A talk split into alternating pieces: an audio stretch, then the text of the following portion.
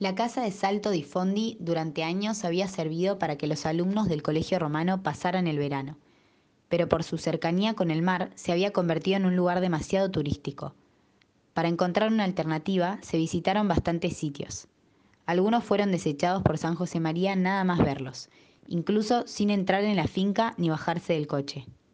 Así sucedió, por ejemplo, en Peretro, una localidad de la provincia de Aquila donde vendían un terreno que estaba justo debajo del pueblo a la vista de todos los vecinos. Fue desechado porque habríamos sido constantemente observados por la gente del lugar. Tor de Abella, en San Felice de Ocre, en la misma provincia de Aquila, lo dio a conocer un amigo de Santiago Escriba. Cuando San José María fue a ver a la finca, no parecía que no le gustara.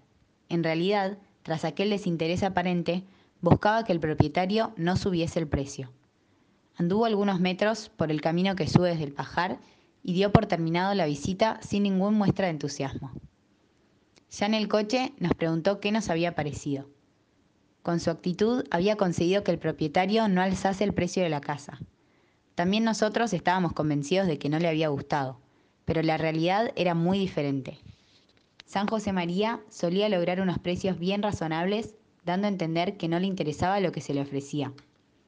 Así consiguió, por ejemplo, figuras del Niño Jesús para los oratorios, imágenes de la Virgen o objetos decorativos en tiendas de la Vía de Babuino en Roma o en las calles de Chamarideos de Nápoles. Cuando el arquitecto Jesús Álvarez Gazapó y yo fuimos a ver la finca con detalle, nos encontramos un terreno lleno de maleza y limitado por muretes de piedra, en gran parte derribados. Una de las primeras indicaciones fue que se construyese un buen muro perimetral y otro interno entre la residencia y la administración, es la zona del servicio doméstico.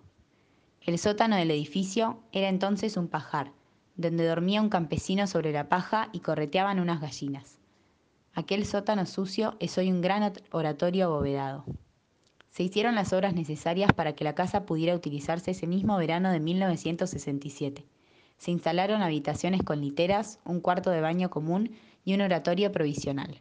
Como los alumnos del colegio romano vivirían ese verano allí como gitanos, el padre decidió estar cerca de ellos en el llamado castillo de Gagliano Eterno, para poder acompañarlos con frecuencia.